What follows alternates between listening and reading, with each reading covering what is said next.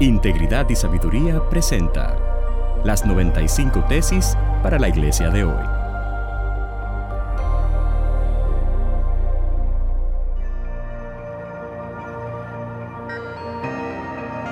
Tesis número 50 para la iglesia latinoamericana de hoy. El planteador de una iglesia no puede ser un llanero solitario. Uno de los conceptos más distorsionados en nuestros días es la idea que mucha gente tiene acerca de la iglesia. Para algunos la iglesia ha llegado a ser un centro de entretenimiento y la gente viene a disfrutar. la gente viene mayormente, más que a oír la voz de Dios, viene a gozarse con sus iguales.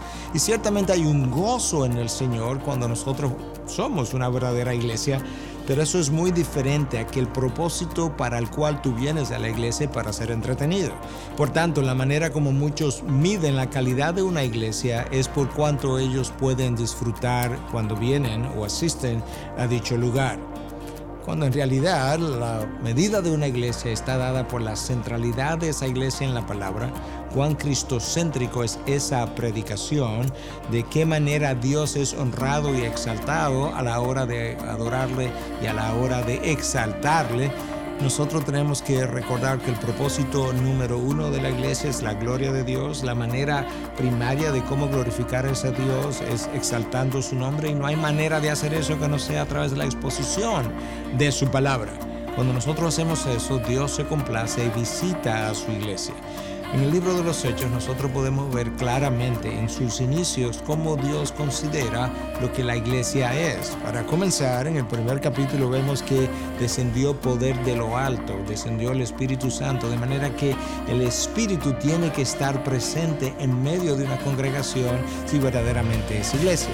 Por otro lado, la medida en que tú sigues leyendo en esos primeros capítulos, tú te encuentras a estos hermanos que eran de un, solo, de un solo corazón, de una sola alma, de un mismo sentir, cómo ellos compartían el uno con el otro, porque cuando el Espíritu está morando en la vida de aquellos que ya han llegado a creer, él los une y ahora hay una unidad especial disfrutada entre ellos.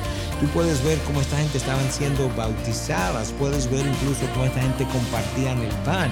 La vida de iglesia involucra los sacramentos, el bautismo, la santa cena, pero puedes ver también cómo Dios nos dice al final del capítulo 2 del libro de los Hechos que Él agregaba a la iglesia aquellos que estaban siendo salvos.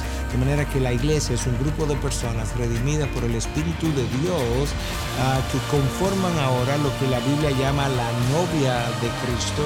Y de esa forma nosotros comenzamos a entender que iglesia no es una institución, no es un grupo de personas que cantan, es básicamente gente de Dios redimida a precio de sangre, que cuando se reúnen a escuchar la palabra y luego van fuera a vivir dicha palabra, son capaces de hacer tambalear las puertas del infierno precisamente por el poder de Dios que mora en ellos.